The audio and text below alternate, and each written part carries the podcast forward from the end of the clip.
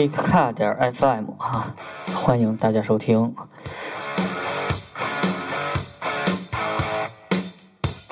今天 C 的同学出差，所以是由我自己给大家主持这期节目。但是虽然他不在，我们也请到了两位非常牛逼的老师，嗯，可以这么说吧，是老师，因为他们是来自媒体，呃，来自易车网，王洪浩老师和刘越老师。他们实际上刚刚是从德国的纽博格林回来。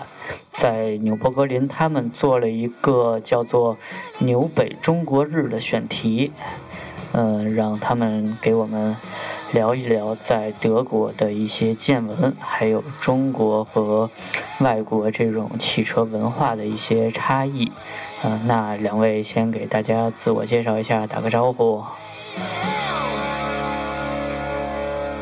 哎，大家好，我是易车网编辑王红浩。大家好，我是易车网编辑刘越。呃，王老师很谦虚啊，不是说编辑，不说主编。嗯，那么你们是，呃，咱们咱们开始说这个选题，你们是从，呃，什么时候开始策划这个选题？然后是为什么要去做这个选题呢？呃，我第一次有做在纽博格林北环上做选题的念头是五年前。嗯，在五年前，我对纽博格林北环其实了解也不是很深，那个时候我还在做杂志。嗯，我们杂志的英文版呃《Car》这本杂志做了一个特别重要的纽博格林北环的选题，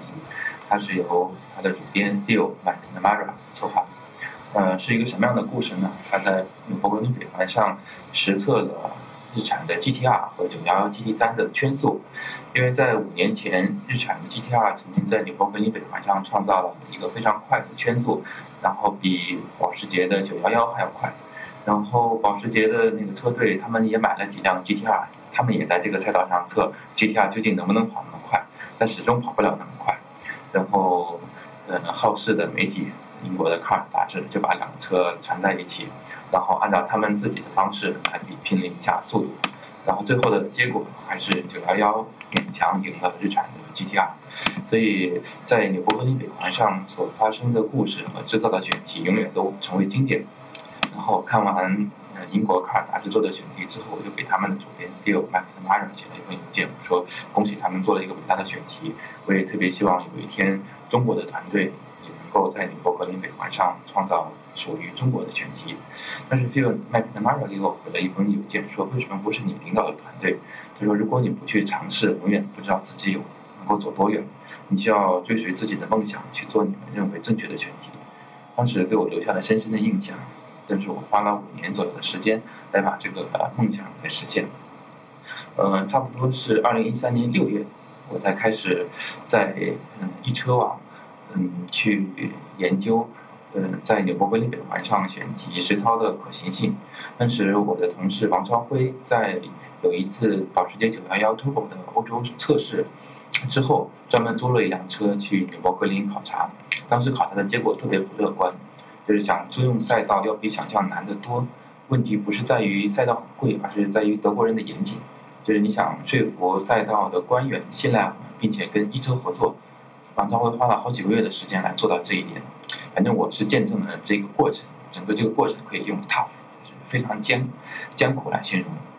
那么我自己是在去年的呃八九月份，应该是呃八月份。去了慕尼黑参加了奥迪快车杯的那个比赛的报道，在那之后，我去拜访了我之前的工作的第一个老板，叫 Doug McLean。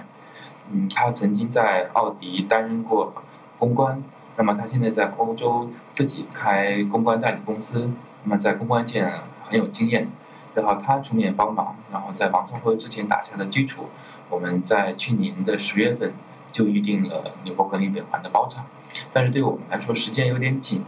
嗯，然后组织车辆，然后嗯准备选题都很难，所以一直到去年的十二月，我们重新决定在二零一四年六月左右，然后再重新包场来制作全体，这个基本上是它的一个过程背后的故事。嗯，那你们去年策划的时候，具体的车型什么的已经确定了吗？嗯，我们去年十月份本来想对比的车型就是呃。凯迪拉克的 ATS 和宝马的三二八，因为我在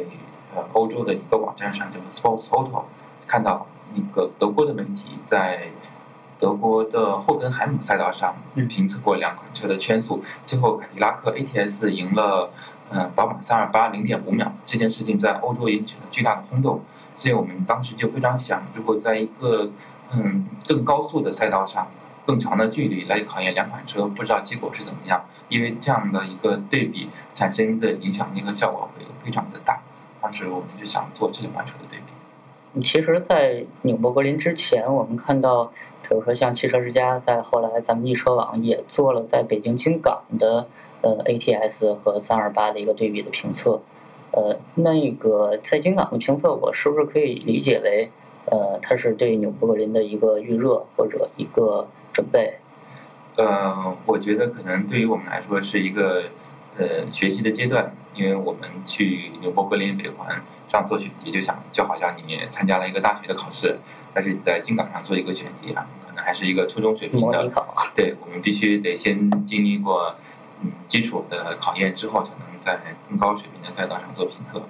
嗯，在汽车之家，它是嗯去年十二月初。嗯，韩露在微博上宣布，他们要包场金港来评测两款车的速度，当然他们有评测其他车的速度。我觉得这是一个挺伟大的选题，然后我就跟几个同事说，我们应该把它做得更伟大一点，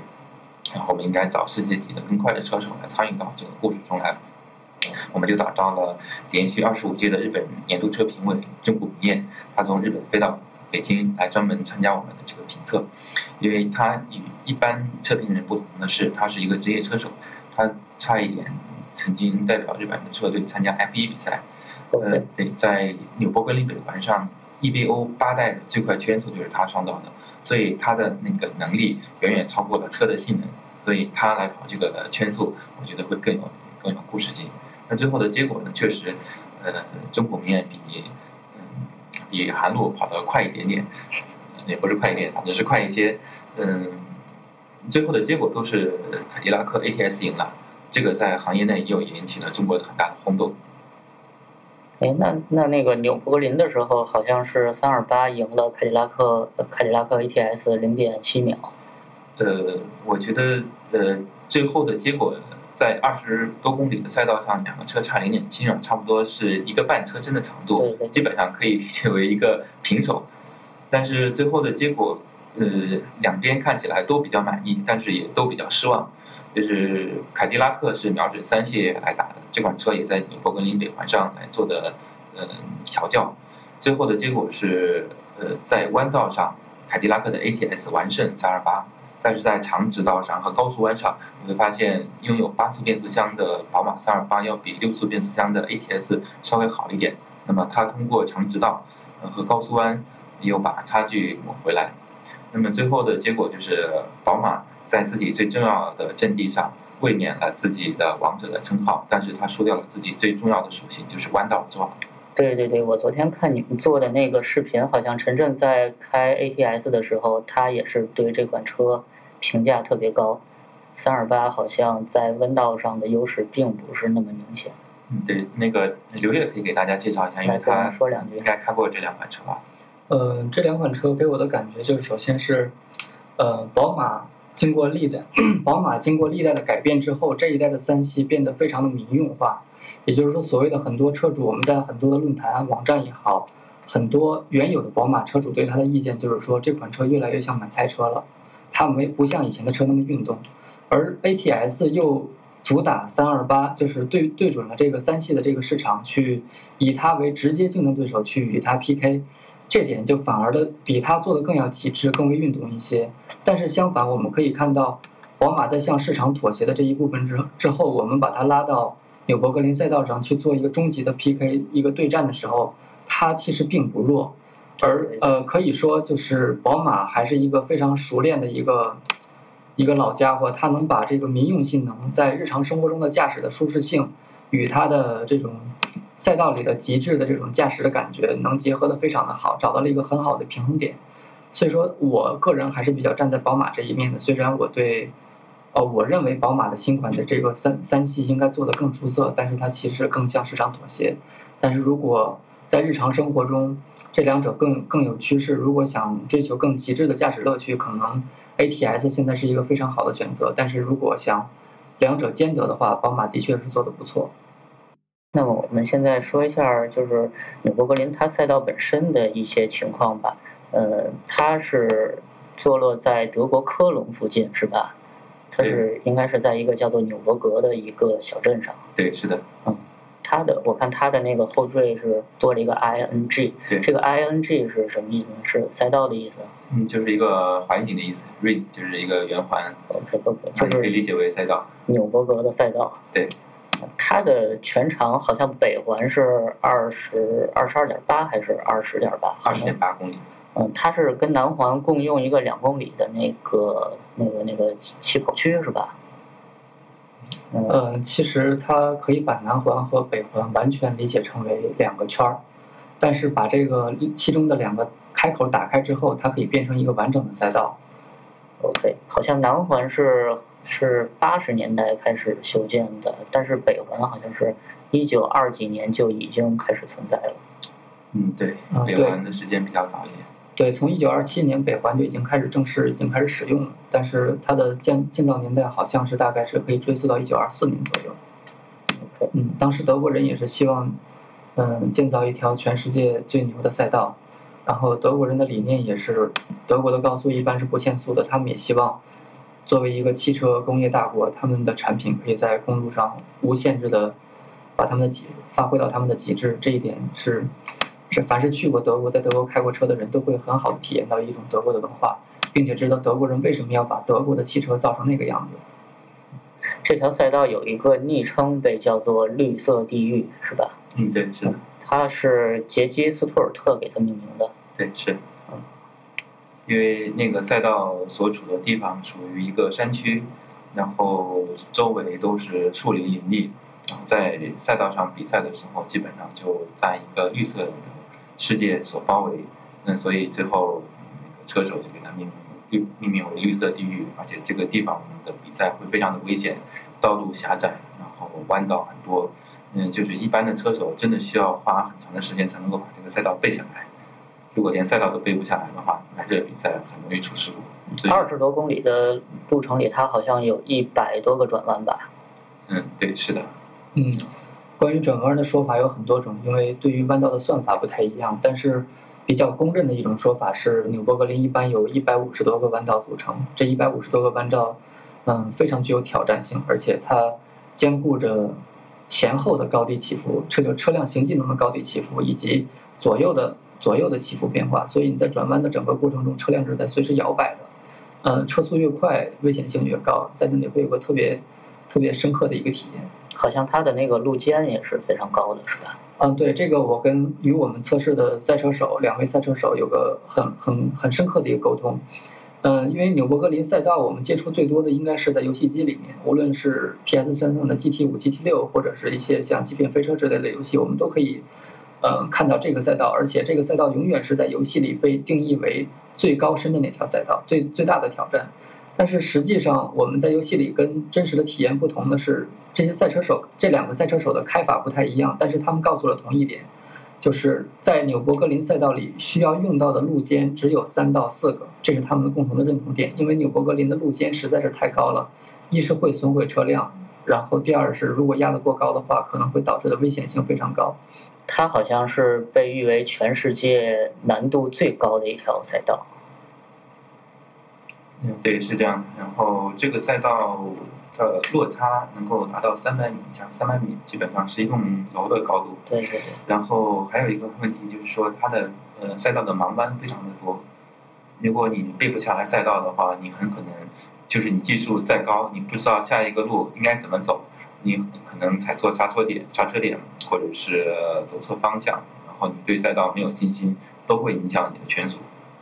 一百多个弯，其实配起来确实也是比较难的。对，跟我们一起来的中国 CTCC 的呃车手冠军何小乐，他评估了一下，就是如果每天都在这儿跑的话，他需要花四天到五天的时间，能够把这个赛道完全的记下来，就是能够进入一个正式的比赛状况。那如果是普通的赛道，他需要记这些弯需要呃花多长时间呢？嗯，普通的赛道可能几个小时或者一两个小时跑几圈，基本上能够背下来。对，对于一般普通的 F 一赛道来说，就拿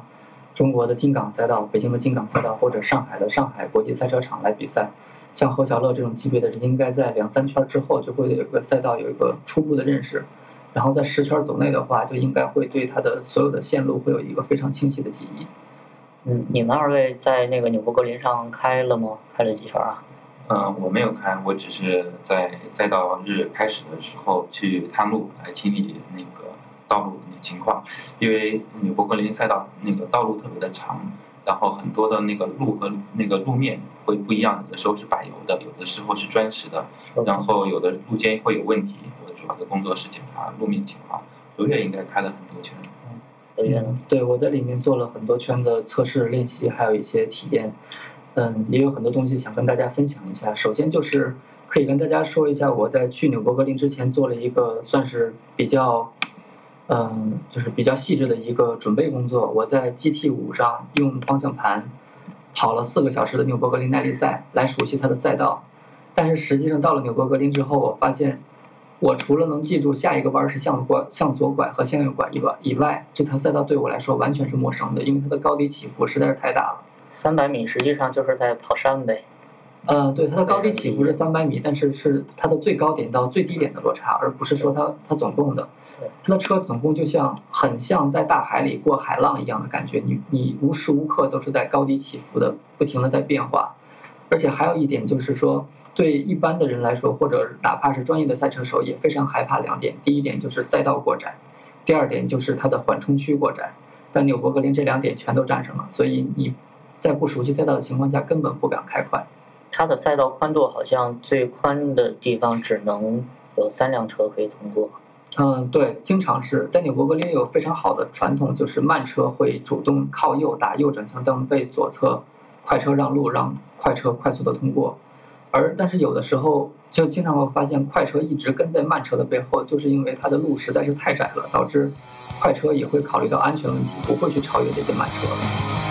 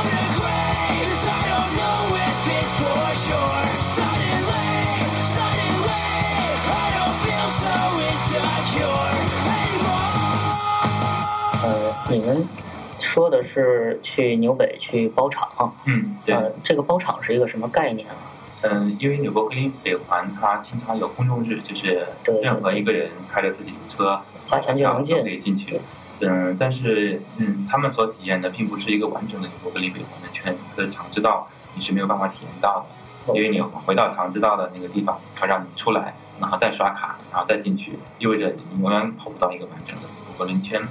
嗯，然后在公众日的话是没有办法对嗯车型进行评测的，因为嗯赛道上车太多了，非常的危险，所以只有在包场所有的车清理，然后确保赛道安全的情况下，然后对车辆进行评测才最有效果。所以这个就是所谓包场的概念。如果我们平时去去租的话，租租那个买圈数买圈数应该是应该这么说对吧？买圈买圈买圈数。嗯。呃，它那个圈圈数一圈是大概多少钱啊？嗯，它一般如果你只买一圈的话是二十七欧，但是它还有其他的票数，比如说你买四圈大概就是一百欧，然后还可以买七圈、九圈，或者是说你买全年的票。全年的票我现在记不清大呃呃确切的价格，但是好像是一千多欧，你就可以在全年无限制的在这里面跑，只要你的车承受得住，你就可以无限制，只要凡是它的公众开放时间都可以进去跑。呃，不到三十欧元一圈儿，其实这个价格我觉得还真不算贵，因为因为咱们平时开卡丁车好像也是也是也是有有一定的成本。嗯，价格其实是算蛮便宜的了。像欧洲很多其他国家的人都不远万里，然后骑车来到纽博格林。在我们去的那几天，嗯，比较多的像国外的人，包括比利时的、荷兰的，这个比较近的，然后会发现有大量的英国的车从英国跨海来到纽博格林来体验，这个是让我们觉得蛮震撼的。哎，北环现在是已经不举行比赛了，是吧？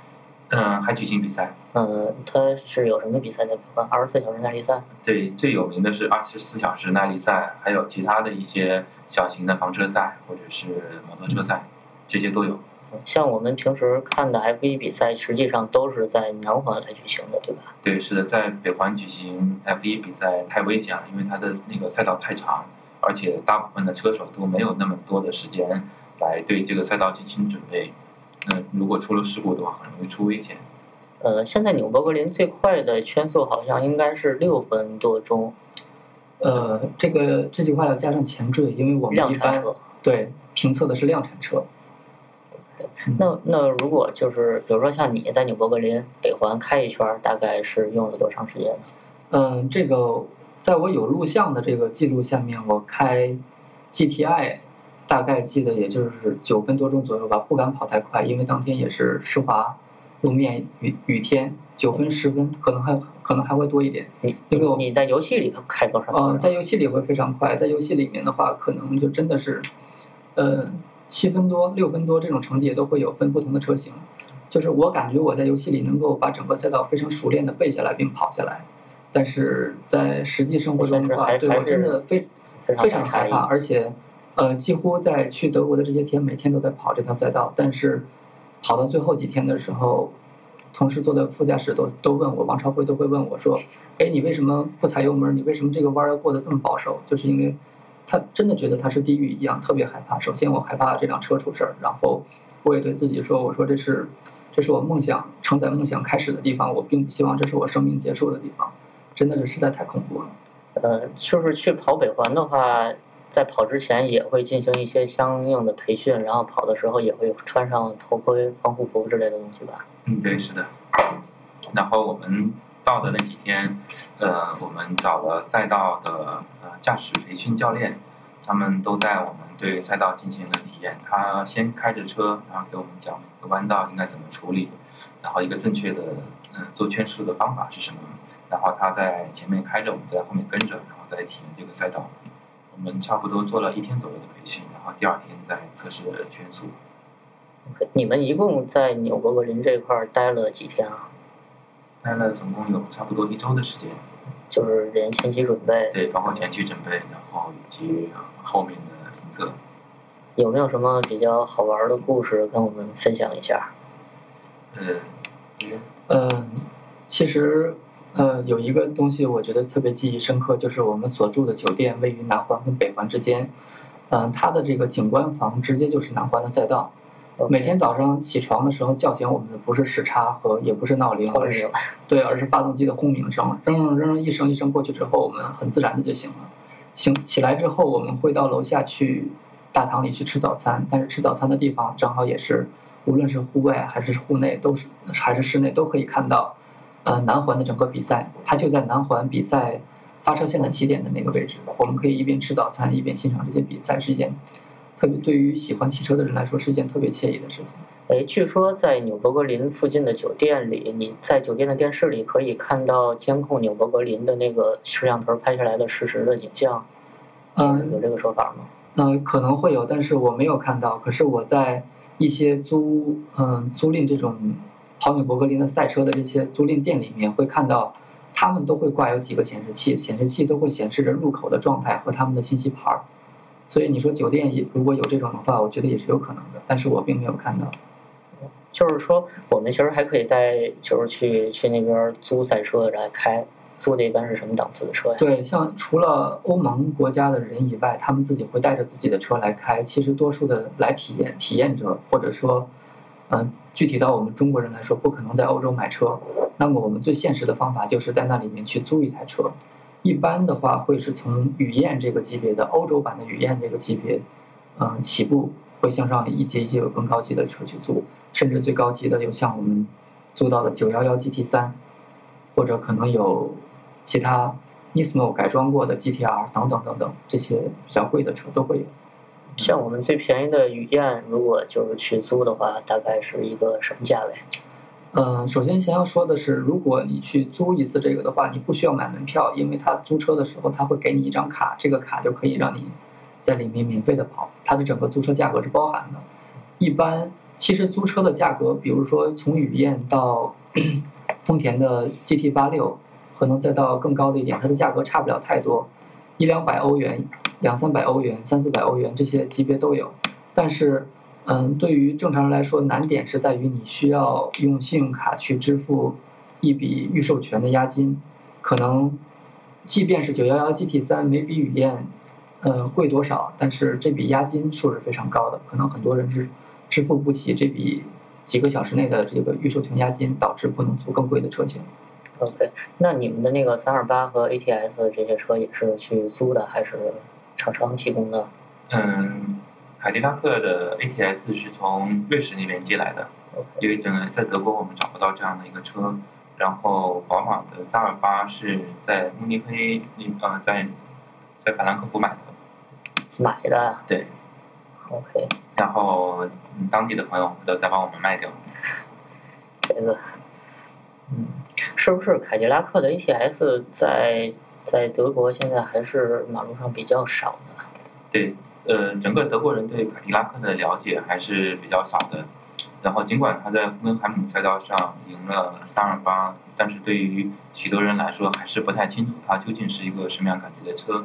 我们在纽博格林环做完评测之后，参与评测的德国人他们都觉得很震惊，就是凯迪拉克跟他们想象的完全不一样，它是一个非常像宝马一样的车。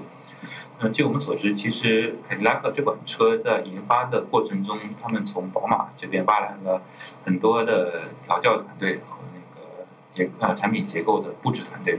所以，如果你把凯迪拉克 ATS 和328的发动机照打开，你会发现里面的很多的布置非常的相似。所以就是说，嗯，我们可以把 ATS 328理解为德嗯理解为美国人的宝马三系。那是那些那个没有上市的那种伪装车测试车，你们看到了吗？嗯，这个没有，这个可能不是公众日能够看到的。哦，它是它是也分公众日还有封闭的时候，是吧？对。对，因为我比王主编先到了两天，在那两天里，我这次也看到了，包括之前上一次去伯格林去探路，我也看到了很多伪装车。然后他们的试驾教练其实也给我们讲了很多关于伪装车的故事，因为他常年生活在那里，其实那里面经常会有各个厂家的伪装车在那里跑。但是他给讲了一些很很很有意思的现象，甚至。回过头来再看我们国内的某些网站去做的这些伪装车的解说，其实都是错误的。比如说，现在经常会用，嗯，字母 DD 两个 DD 开头的车牌号的奔驰车去做测试，因为现在在做开发初段的时候，经常会照有奔驰外壳的伪装车去做测试，然后很多人就会以为它是一款新的奔驰，实际上不是。这个只有在当常年在那里。生活与他们接触的人才会知道，这也是后来当我们回去与与那个我们的赛车手一起吃饭的时候，跟我们讲述的这些故事。他说，其实可以从那些车牌里读出很多厂家的信息，比如说，甚至他们会直接在车牌标注着下一代的发动机采用涡轮增压还是说机械增压等等等等这些数据，很多东西都可以从车牌号上读出来。这有点像我们从。那个北京车马路上跑的车的车牌上猜是政府的哪个部门的车是？对对对，有点。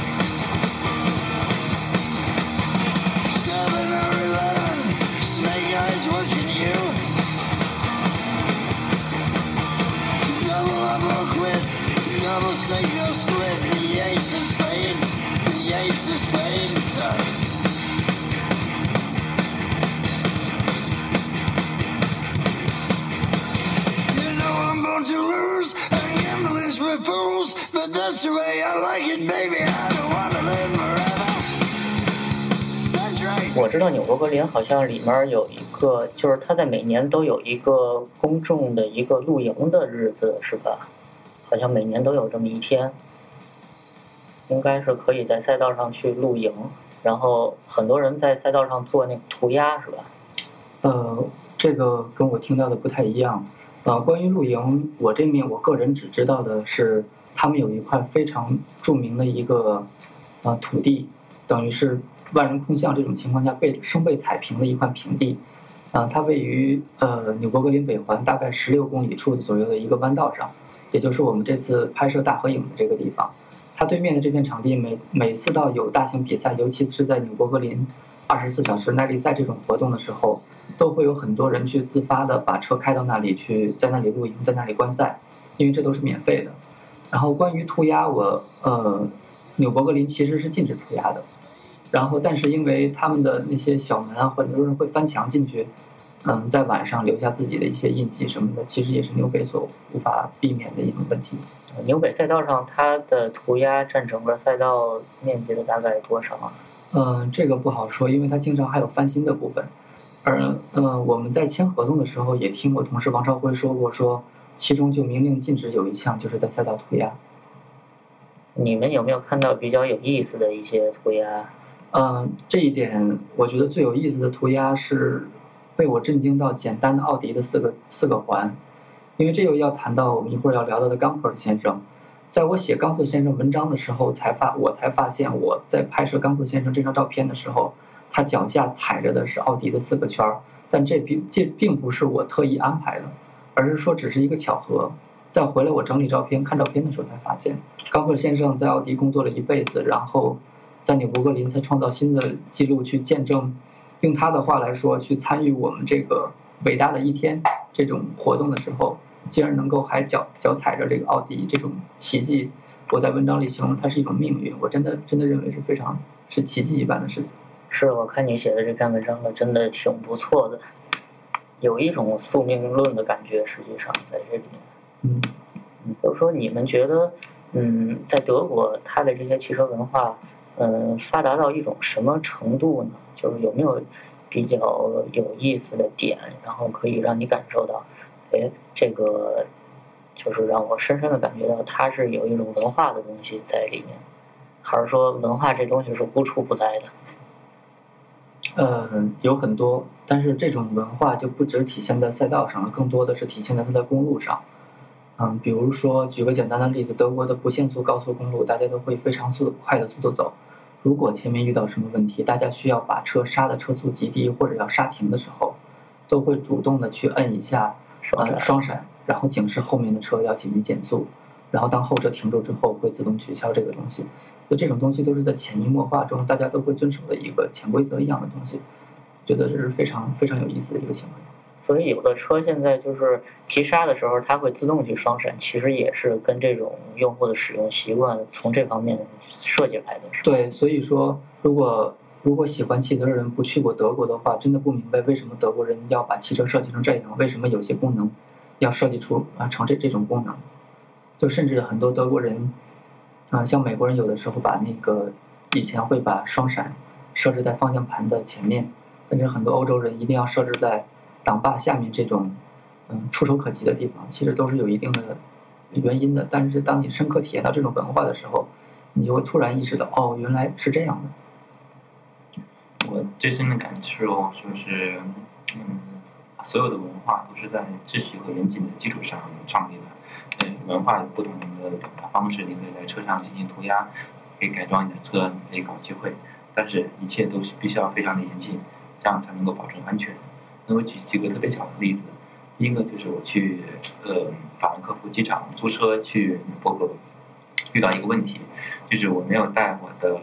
那个驾照的翻译件，就是没有公证件，嗯然后我就让呃家里人，然后拍了张照片发到我的手机上，然后给当地的人来看，然后他们指出我的那个驾照公证是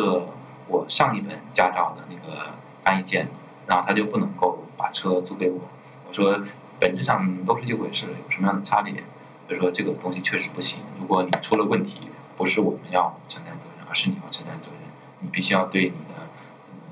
安全负责。另外一个事情是在纽伯格林赛道上发生的，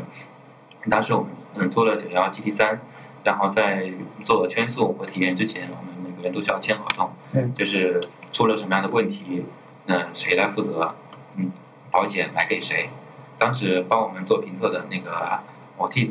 这个嗯赛道的驾驶教练，他特别想体验一下九幺 GT 三。其实他自己开这款车嗯跑赛道的机会也非常的少。嗯他最后一刻就是特别难过的放弃了，因为保险上面没有写他的名字，所以他不能够开这款车。就是你们必须事先上好保险，是吗？对，并且并且把所有的责任明确，就是出了问题谁来负责。这个这这种安排是纽伯格林独有的吗？还是在全全世界其他地方也会有类似的？嗯，我觉得在全世界嗯都有类似的要求，但是在德国你会发现每个人都特别的尊重这样的要求。反而比如说在意大利或者在其他的国家，你会发现，嗯嗯，大家都觉得差不多就行了，因为他们都是长时间在这个赛道上跑的车手，理论上是不可能出现问题的。但是德国人会考虑，万一我出了问题该怎么办？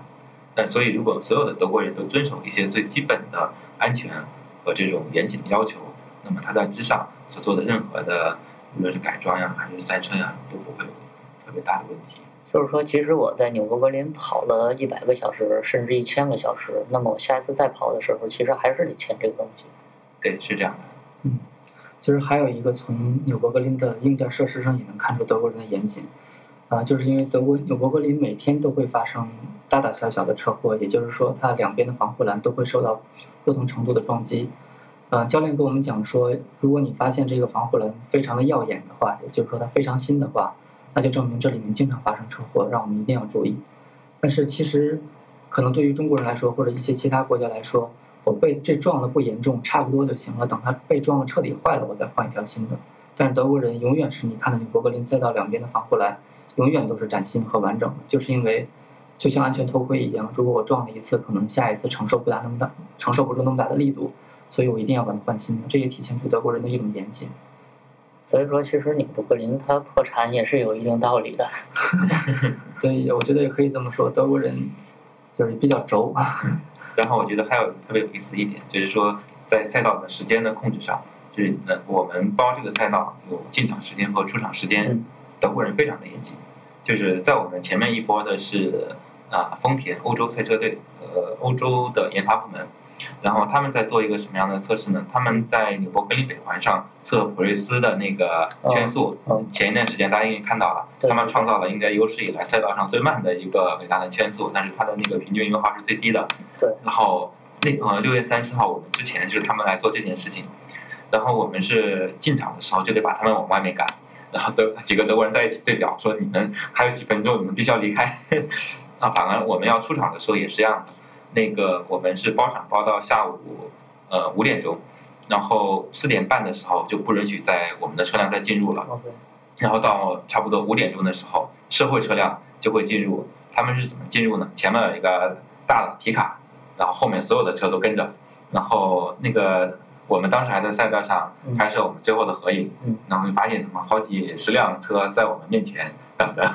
然后那个车缓慢的缓慢的往前走，然后我们也压力非常大，就是以最快的时间大家上了车，然后离开赛道。我们一看表，刚好五点钟。所以德国人对时间还有对车辆这些把控真的是，啊、如果有，就像有强迫症一样。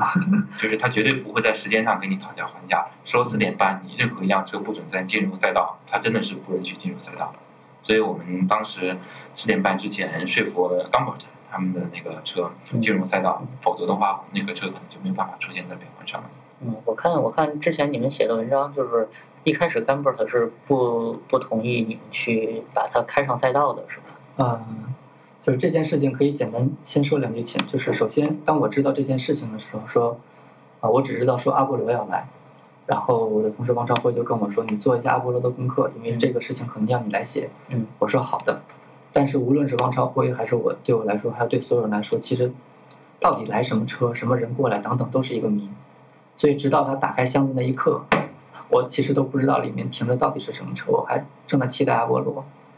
阿波罗这款车应该说是纽博格林北环的一款神车了，是吧？它的圈速好像是能排到前前几位。对，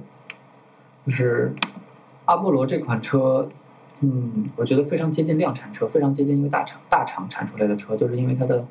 嗯，所谓的小毛病非常的少。我们经常看英国著名的 Top Gear 这个节目的时候，很多车到了测试现场，这些超跑都会出现不同程度的问题，导致它一次又一次的来做成绩。但是冈普尔那个车就等于像原产自奥迪一样，它真的是用冈普尔先生话就是说，它可以平时开在路上回家跑跑高速，然后在赛道里的话也可以任任意去发挥，就都不会产生种种的这种小问题。所以我觉得这是非常神的一个车，如果你有机会开这个车在自己最梦想的这种最高难度的纽博格林去跑一圈儿，那真是赚到了。但是它带来的并不是这款车，所以也也是有些小小的失望。嗯，这次你们的神秘车型实际上是一辆 Gambert 的一个，呃，它它是哪款车来着叫？explosion，叫哦翻译过来应该叫爆炸吧，但是现在还没有具体具体的定名。它是 Gambert 品牌的第二款车吗？嗯，可以说是自主的第二款车，因为 Gambert 同时还在在生产自己阿波罗的同时，其实还是在做奥迪的一些改装件儿，像 ABT 这种，呃，原厂改装，就是官方改装这种，它会改装一些车，但是不会去除了阿波罗以外没有生产其他的车。嗯，那我知道，实际上这个品牌的名称是以它的创始人的名字来命名的。对，嗯其实这个并不稀奇，像包括法拉利、兰博基尼等等这些，都是以人的姓氏来命名的。其实，在国外非常的常见，只不过这个可能这个名字叫起来比较拗口，而且不太为中国人所知。而且对于中国人来说，更多的人会就是知道阿波罗这个名字会远远大于冈普的这个名字。嗯，之前刚才咱们聊的时候，刘越你也说，Gambert 先生之前是他是就职于奥迪。对，他在奥迪工作了一生。嗯，给我们讲一下这段历史吧。嗯，这可以简单的说一下，其实无论是他在奥迪总部工作，还是他在奥迪中国工作，他的很多东西都与我们了解的奥迪密切相关。比如说，我们都知道奥迪 R 八这辆跑车，当当年他负责那个拉力赛的时候，其实呃就已经参与和团队的人去研发，嗯，这款跑车的比较始祖车型，也就是说，奥迪 R 八、奥迪 R 八的这个原型车和后来的这个生产的奥迪 R 八，嗯，有很多共用技术都是来自于他的他所在的团队去研研发的，甚至包括。嗯，当年中国想跟一汽大众，一汽想跟大众合作，在中国生产奥迪一百，冈普先生也是作为技术口的人才，那个专家来中国评定中国到底是否有能力去生产奥迪一百。嗯，甚至包括加长这件事儿也是从奥迪 A 六开始的，因此，就是包括奥迪加长这件事情，其实也是冈普的先生，嗯，不停的在游说德国的高层说我们要加长，因为德国的高层还是认为中国跟意大利一样是一个不富裕的国家，我们应该生产更便宜，嗯，更更小的车，但实际上加长反倒获得了一个巨大的成功，嗯，因为冈普先生在中国。进行了各种测验之后，跟他的团队发现中国市场更适合这种大的车型，然后现现在的结论也证明他当年所做的一切都是对的。其实他跟中国还是有挺深的渊源，是吧？嗯，对，嗯，他今年是呃七十岁，对，七十多岁了。呃，那他创立这个 Gambert 品牌应该是在他六十岁的时候。对，在他六十岁生日的时候，刚刚建立了这个品牌。我们在车上也一块聊了一下，我是说，我首先问他，我说您最喜爱的车型是什么？他毫不犹豫地说是经典的奥迪跨车，嗯就是第一代的那个车型。嗯、后来在聊天中，他也告诉我那款车型就是他带和他的团队一起研发出来的，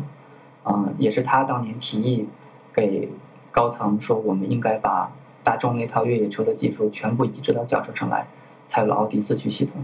所以他对那个车非常有感情，他也认为那是世界上最好的车。然后当我问到阿波罗的时候，我特意问他，我说，啊，你造阿波罗是不是因为你觉得奥迪过于商业化，你想制造一个所有的零件百分之百符合你的想法的一辆车？他说是的。这就是他造车的一个想法，他等于积攒了一辈子的梦想跟专业，最后需要找一个突破口，自己把自己的梦想百分之百的付诸于实践，然后生产出来一款好车。嗯，如果中国的汽车厂商里的人到了六十岁，可能就考虑的是退休啊什么的。但是，呃，在德国的这种汽车，我可以理解为是在他是在德国这种汽车文化的熏陶下，所以才以六十岁的高龄去自主创业。对，首先我觉得可能六十岁对于德国人来说，他不觉得，他可能还觉得自己是壮年，并不是老年。可能到了七十多岁，刚开始步入老年吧。但是不管怎么说，这个令我惊讶的是，这个七十多岁的我们叫老头吧，应该叫七十多岁老头带着我在赛道上狂奔。虽然他说我跟他一直说开慢点，他也觉得自己开得很慢。但是我后面拍照的工作车的同事都把手伸出窗外，使劲冲我打手势说：“你让他开慢点，我们跟不上了，我们跟不上了。”就是他完全有有能力和有这种体力去驾驭这种赛车，赛车的这方向盘也好，离合也好，都是非常沉的。但是他能够非常精准的在赛道里去带着我跑，所以我也感觉到非常惊讶。同时，我也觉得我最大的感触就是说，等我到了七十岁的时候，我是否也能像他一样，能享受这种赛车文化？但是同时也感慨，就是说，希望再过几十年之后，中国的汽车文化能达到德国那样的高度。其实他还是有一种就是自身的信念在支撑他，包括他创建甘博的这个品牌，也是为了追求他自己心目中的一种。比较极致的东西是吧？对，我觉得他非常的爱老头，做事情也非常的极致。包括他身旁有助理、有团队，但是他自己开拖车，开奥巴、奥迪 A 八那 A 八过来。啊，我看到你们那自己开锁，自己卸车，他一切的工作，旁边的助理都是在旁边站着，就是动插不上手。老头不让任何人去碰他的车，这点就感觉特别的惊讶。他真的是拿他当宝贝一样。甚至说给我们展示，他要离开一会儿，他也会把车锁上。这个确实是，呃，更多的还是因为，嗯，德国的一种汽车文化造就出来了这样的这样的人吧。其实我觉得像甘贝尔先生这种人在德国，其实真的应该还有很多很多，只是我们，嗯，还不是不为我们所知。但是在中国来说，其实真的是很少很少。嗯，对，可能国内是不太能近一段时间不太不太能找到像，嗯这样的人，或者说有这样的人，但是他没有把自己的品牌做得很大。其实，在我看来，冈布尔先生他也是非常极客的一个人啊，因为本身嗯追求自己的心目中的极致嘛，这个就是挺极客的一个体现。嗯，那么在你们看来，嗯，就是凭一个人的力量或者一个小团队的力量。他做出来的车真的靠谱吗？嗯，这点我认为多数的手工作坊出来的跑车都是不如大厂靠谱的。嗯，就是大厂会做出一辆车来之后，会花费很高的成本，比如说布加迪威龙，或者说是保时捷，他真的会拿一辆这种，嗯，价值几百万的车去跑沙漠，去跑山路。在热带、寒带等等等等的地方去做几十万公里的，嗯，长期试验，然后去校正它的这些小毛病。但是这些小厂家是没有这些能力、这些钱去做这些东西的。但是回过头来，当我们看到刚布的这辆车在跑纽北还有其他时候，并没有出现种种像，嗯，刹车片着火呀，或者说一些小零件故障等等，是一个非常稳定的车，甚至它的稳定性，嗯，在赛道的表现会超越法拉利和兰博基尼这样的大厂品牌。所以我们可以说，嗯，这点是非常难得的。但是我们再回过头来了解他他在奥迪工作的一生，也不难能够看到，嗯，他的很多东西来自于奥迪成熟的技术，他只不过是剔除掉了奥迪那些为了市场，嗯，妥向市场妥协沿用的老旧的零部件或者其他这种行业内的正常的一种做法，而是从一张白纸开始，从头到尾去设计一款自己想要的汽车。所以这一点是非非常难得的，这也导致就是说，造就了他的车非常的理想的、非常耐用、可靠的一个特点。的原因吧。这个还是涉及到其实跟大的汽车厂商它这种体制，然后还有决策的一种呃结构上的臃肿，还有这这这方面有关系。因为大厂它开发每一个车型都要确保它的销量，然后小厂的话可以更加的个性化，让自己的所定义的车符合自己的品味。所以你看它，嗯、尤其是钢管这个车的造型呢，如果放在奥迪体系下的话，它是很难单认出来的。呃，所有的奥迪的车都必须像那个 A 四、A 六这种风格，或者是像二八里面去贴近。那么会有面很多个人的那个创造力。嗯。而且，嗯，像刚本它自己弄自己的车的话，可以更加追求极致，比如说更加轻量化，然后价格更贵。I am one of those melodramatic fools, neurotic to the bone, no doubt about it. Sometimes I give myself the creeps. Sometimes my mind plays tricks on me. It all keeps adding up. I think I'm cracking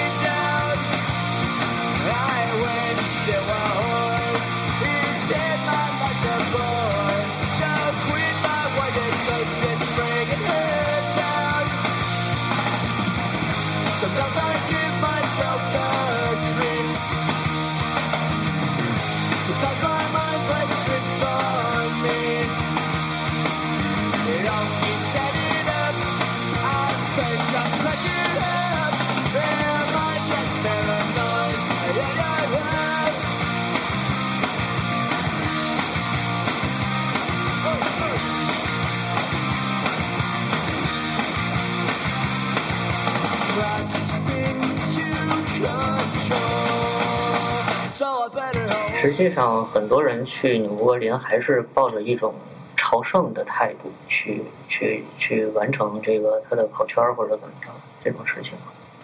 嗯，对，因为纽博格林北环在很多人的车迷的心中是一个圣地，因为很多的高性能车都愿意在北环上刷出自己的一个成绩，来标榜自己的历史地位。而且这个赛道确实驾驶起来太难了，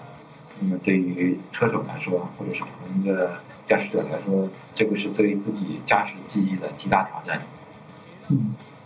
我认为多数的人过去就想，我开过了就已经是一个非常好的一个朝圣的一个结果了。因为首先在你博格林不能挑战自己的极限，第二不能挑战车辆的极限，第三不能挑战赛道的极限。所以当有这三点了之后，呃，唯一能做的就是我在里面，在自己能操控的可能性下，然后完成一个非常良好、具有完美回忆的一个体验就够了。就是无论你的水平多高，你到了纽博格林之后，你都会发现，可能周围是个人水平都比你高，因为你看看他们带来的车，你就不寒而栗。嗯，那实际上他们去纽博格林的这些人也是一些呃汽车的玩家，或者呃在我们的角度来说，也是一些比较极客的人吧。嗯，对，是这样的。然后我觉得印象比较深的就是有一个呃一个父子的组合啊，他们开了一个六座的 mini，是特别老版的 mini，嗯。然后从英国开过来，嗯。然后到这个赛道上去刷。然后我们也看过老的甲壳虫，就是已经岁数很久远的，在赛道上算是很慢的车，嗯。但是他们还要去挑战这个赛道，就是带着自己特别珍爱的车去完成他们的梦想。然后也有一些比较快的，像一些法拉利，嗯，像兰博基尼很少，嗯。然后玛莎拉蒂也有一些，然后这些呃高性能车、高水平车在赛道上嗯有看到很多，然后他们嗯驾驶者的水平也能感觉到非常不错。整体的这种玩车的氛围，实际上比咱们国内是要高出很多档次的。嗯，我觉得跟我们一个蛮大的不同就是他们的交流交流性，就是车在欧洲是没有级别的，嗯就是车不分三六九等嗯，大家都可以在这个赛道上去体验。但是我觉得国内嗯现在玩车的状况嗯有点跑偏，就是玩车还得分什么就高档的跟高。档的玩儿，低档的跟低档的玩儿，然后高档的不太低档的玩儿。呃，我觉得他们的车无论怎么改装，在纽博格林有个最大的特征就是，他们对于防滚架这一点，还有头盔和手套等等这些安全装备，真的是非常的到位。你可能看到一个大夏天，然后六十多岁的老头，胡子头发全都白了，但是穿戴整齐，车辆改装的非常的完整。去到纽博格林去跑赛道，包括 GoPro 的摄像机，还有你看的崭新的防滚架、轮胎轮圈等等等等。他们无论是怎么玩，但是对自己的安全和对自己人身其实是非常负责的。但是国内有的时候看到的就是说，这个人可能把车辆改装到一定特性，甚至打算不要命或者开，但是为了说减轻重量，他去舍掉了这个防滚架等等。那咱们现在在国内，如果想要，比如说就在北京吧，如果想要我开开赛道什么的，就只能去京港这样的场地。对，在国内玩赛道其实也是一样。首先，最简单的加入方法就是在开放的赛道日去花钱买买时间。嗯，然后其次的方法就是说，也可以去场地商量包场，但是这种是比较烧钱的一种玩法。嗯，再有的话就是可能跟随一些汽车厂家参加一些厂家活动的时候的试驾，可能除此之外没有太多的方式去体验这些地方。但是也有像比如说北京的乐驾，嗯是比较便宜，嗯，比较入门级的，你可以加入它的会员，然后去买时间买圈儿，比如说它会员可以最低低到一百到一百多一点儿，就可以在里面跑十分钟，像这种是已经是一个能够就是非常大众化的一个体验了，甚至已经价格跟卡丁车差不多。嗯，一百多还是挺便宜的价格。如果就是比如说就京港赛道来说，呃，按照两个中国和德国这种经济水平，它们的价格，北京在北京玩车的价格是偏高还是偏低啊？呃，其实已经不好说价格偏高偏低，而是说我们即使有一部分有钱的人也无法享受到这种这种乐趣，因为它不是时时都有的，而且也更不像国外会说我星期日永远定义为公众开放日，是不对外包场的，而且只要赛道条件允许我就对外开放，是做不到这一点的。嗯，所以在国内玩车可能也是因为这种赛道开放、赛道过少、赛道文化过不是很很先进，所以导致的大家很多人会把这种发泄点放在马路上。我觉得就是如果中国人去经营纽博格林赛道的话，一定不会让这个赛道破产。但是如果中国人去经营的话，这个赛道的文化可能就丧失了，就是我们太追求利益。那我觉得像上赛道和金港赛道嗯有很大的问题，就是太多的厂商包场做他们的产品活动，嗯而太少的呃平民百姓能够参与进来。这个其实没有比中国积淀出很多的赛道文化的呃体验者。然后这有一个嗯不好的影响，就是说这些有了高性能车或者是想体验驾驭嗯感受的人会去跑山，嗯就是在山道上去呃跑车，有的是在山道上去跑摩托，这些我们其实就是特别不推崇的，因为它是非常危险的。你要体验车的速度，最好还是在封闭的赛道上去体验。嗯，但实际上，如果我去跑赛道的话，对我车辆本身的要求也是挺高的，是吧？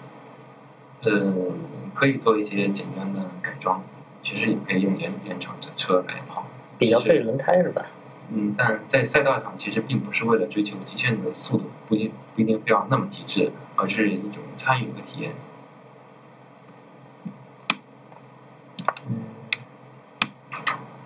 嗯，嗯，怎么说呢？其实，其实，在设计的背后，还是跟这些汽车发达国家一些汽车文化和汽车理念方面的一些差异。我觉得，嗯，其实还是应该说到文化这方面，包括像纽博格林，它这种嗯汽车圣地，实际上更多的是一种当地的一种文化的象征。我觉得，嗯，我们我们也曾经想过，就是呃，在中国会不会出现一个像纽博格林这样的圣地？就是我们直观的结果是，二十年之内应该不会出现。就是中国人的思考模式总是说，嗯、老外有一个，呃，多少钱造出来的，然后我们花这个钱也在中国搞一个，然后它就成为圣地了。但任何一个圣地都不是人为创造出来的，它是用历史的漫长的积淀，在这里发生了不断的，嗯，不断的发生了很多的故事，有危险，有胜利，有汗水，有荣誉。那么整个欧洲人把这个地方捧起来，成为一个圣地。就是如果你想直接把埃菲尔铁塔你在中国造一个出来，中国人一定搞得出来，但是嗯大家还是不会把它呃赋予神圣感。然后我觉得像嗯日本人，或许他们能够在日本的世界里面创造出一些汽车圣地，因为日本人的思维模式跟中国人又有点不同。中国人去了你博格林一定会问那个门票多少钱，然后嗯呃每年的运营费用是多少钱嗯，然后这块地多少钱嗯，然后日本人他们的思维模式是你们怎么运作起来的？你们他们日本人经常问的是 how，呃你们是怎么搞的？为什么会会这样？然后日本人回去按照你的这种机制来创造他自己的文化。比如说，你看日本人他们所创造的东西跟欧洲人也不太一样，但是他也很汽车很汽车极客，比如他们老搞的那个呃漂移大赛，嗯嗯，他们搞的什么 Nismo 的这种日产的什么赛车日，就是很符合日本风格的这种汽车文化。但是中国如果总是想把别人的东西抄过来，这事儿是不行的。嗯啊，其实我觉得像日本，它能出现 Nismo 像或者 GTI 这种品牌，嗯，或者这种比较比较速度比较快的一些车型吧，其实也是一种文化文化文化上的产物吧，应该是。对，你说日本，嗯，五十年前有啥文化？汽车文化跟咱们差不多。对咱们造出红旗的时候，他们还没什么没什么轿车的水平呢。但是他们一点一点的积累，像早期本田是个做摩托的，对吧？那非要说我也要做汽车，嗯那我要去参加 F 1比赛，我要证明我的那个嗯技术水平达到了一个高度，我要去那个让那个塞纳来替我们跑车，嗯然后一定要造出一些伟大的车型，然后去挑战法拉利。结果人家真的做到了。但是你看我们自己的这些品牌，可能就是缺少一些梦想，缺少愿景。嗯，嗯，但是其实我在查那个纽博格林的历史的时候吧，呃，我发现它虽然呃历史很长，但是中间也经历了很多的曲折，呃，包括 F 1比赛，它有一段时间它是被嗯、呃被 F 1剔除在赛历之中的，对，呃，所以其实呃虽然说它北环八十多年的历史，但是能发展到今天，我觉得真的挺不容易的吧。对，就是这条赛道也面临着很多次灭亡的那个危险。然后，嗯，曾经有一次纽博格林二十四小时耐力赛，是应该是在七十年代末期。然后那个比赛完了之后，可能这个赛道很长一段时间不会再有比赛，因为赛道太危险了。嗯当时宝马的那个 M 1的车队去参加这个比赛，然后我记得是 Niki 劳达嗯。和小呃就是皮奎特他那个父亲老皮奎特，嗯。然后他也都是曾经 F 1的冠军，嗯。他们组了一个队去跑比赛，嗯。然后他们把那个呃北环的整个这个赛道，嗯。然后画在他们的车上，然后那个那个车上有一个标语，就是说呃大概意思就是我们永远不希望纽博格纽博格林赛道离开我们，嗯。就是一条伟大的神圣的赛道。其实我还经历了一点，因为二月份去探路了嘛。二月份的时候，纽博格林正面临着破产的危险。嗯然后，其实到我们这次去的时候，已经完成了一个转手的交易。二月份去的时候，我跟我的同事赵普会看到很多去跑纽北的车，都会贴着 “Save the Ring” 的标标语，就是说救救北环，呃救救这个纽博格林的赛道。嗯然后甚至有些车会贴一特别大的一段话，上面写着说纽博格林要破产了，怎么怎么样，怎么怎么样。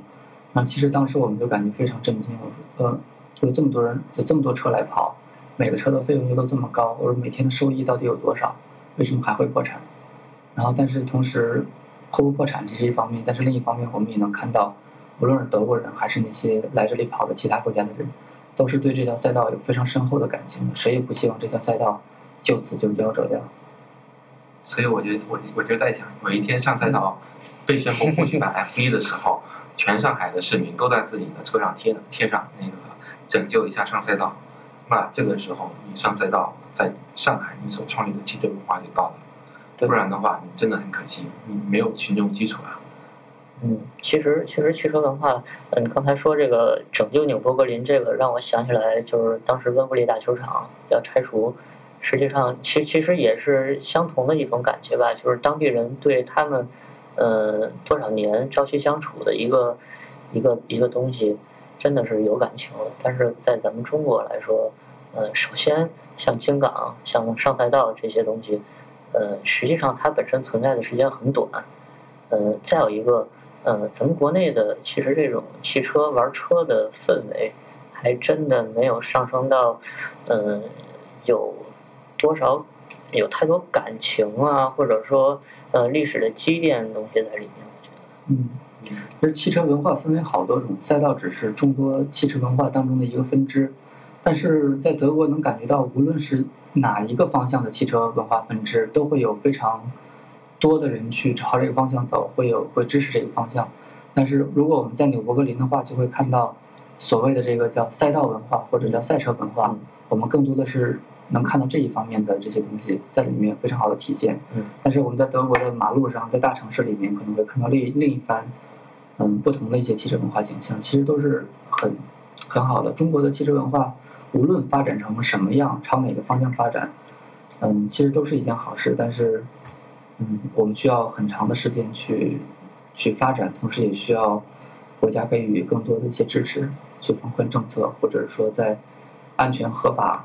的体制内，我们去尽量的去引导大家去朝更更为这种文化底蕴深厚的方向去发展。嗯然后作为媒体人，其实我更希望引领大家，就是能够告诉大家更多的关于国外的东西，让我们去接受到这些东西，去爱上这些东西，去去享受使用这些东西。然后我的角度特别希望就是国内的赛道也越来越多，嗯希望这些赛道的拥有者真正的喜欢赛车，而不是一个生意人。就是嗯，否则的话，嗯，很多人赚到了钱，但是赛车或者是汽车文化没有普及到普通的人的生活中，那么这种文化在中国来说走不了太远。嗯，其实，在德国有纽博格林这种赛道，呃，在美国有原石滩，然后在英国有古德伍德的速度节。那么，在中国实际上真的没有什么这种类似的一种节日啊，或者说怎么样。其实更多的人还是把车只是当做一种，嗯、交通工具、代步工具，甚至说它彰显自己身份的一个符号。嗯，真正把车作为一种，把开车作为一种乐趣的人，在中国好像还真的，嗯，目前来说还是挺少的。但是我们看到，嗯，今年应该有几场老爷车的那个拉力表演，嗯，我觉得会是一个挺有意思的事情，就是，嗯，国外的老爷车也来参与到中国的这样的活动和项目中来。嗯但是我个人还是那个建议，就是这样的活动不要搞得太商业化，嗯不要以挣钱为目的，嗯而是让更多的人来参与，来喜欢汽车。嗯，去呃，今年还是去年许军他们那个活动，我觉得就搞得其实挺不错的。嗯，就是很多人，一个平民老百姓也能够接触接触这些世界级的老爷车，嗯，会对自己的家庭或者孩子来说是一个很好的参与。对对对他下一代的人就会有更多的心情或者是乐趣来参与到这个事儿上。嗯，对，像今，呃，今年正好是玛莎拉蒂一百周年，嗯然后我们这次在去纽伯格林的时候，也赶上了正好玛莎拉蒂在纽伯格林的这些聚会，然后我就看到一辆特别特别新的车，然后我就忍不住去跟这个意大利老头去聊，他的英语就不太好，然后我再问，我就简单的跟他聊，我说你拥有这辆车多少年了？他告诉我八十二年，嗯但是我们没法进行更深入的交流，因为他不太会说英语，所以无论这辆车是他的还是他父亲留给他的，总之这辆车保持的非常的完整，一点火就着，然后在场的所有人都惊惊到了，就是这辆车的新太新了。那中国现在就没有这种文化，说可以允许老车在多少多少年，你超过二十年的话，全北京只有密云一个，呃，那种叫检测厂可以可以验车，嗯你再超过多少年之后，可能都从目录册里把你的车消掉了，你想留牌照什么都是难的。所以，其实从很多在法律法规层面，我们也避免了这种文化的去延续和发展。但是我们现在也看到，就是说现在六年验一验车的这种新的法规正在逐渐的放开，其实也是能看到不少中国汽车文化未来的一些希望的。我大概看了一下啊，其实今天的我们聊的时间也差不多了，一个多小时了。那么在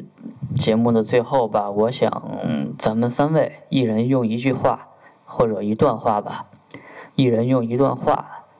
来总结一下你们心目中的纽博格林或者说是汽车文化，你们想最想说的东西。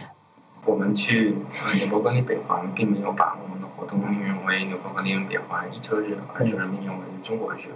嗯，是呃很多年前我去参加过很多次，呃，国外的呃汽车的测试和那个整个的发布会，嗯我总是觉得欧洲人虽然很尊重我们，嗯但是他们眼中的我们还是一个第三世界的国家。真正在聊到汽车本身和汽车深入的话题的时候，他们很少跟我们来聊，他们只是跟我们插科打诨的聊聊中国的一些简单的情况。所以我觉得，嗯，我们也希望我们中国的技术能够成为这个世界上的主流。嗯，就像 CNN 在全世界做的报道一样，我们都觉得蛮震撼的。我们也希望欧洲人能够感受到中国人，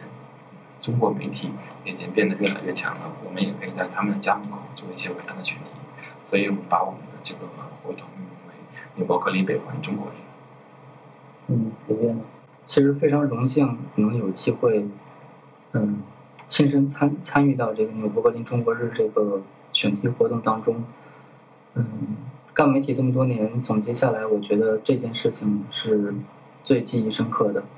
然后，甚至在纽伯格林地上打滚和亲吻这片土地，我觉得是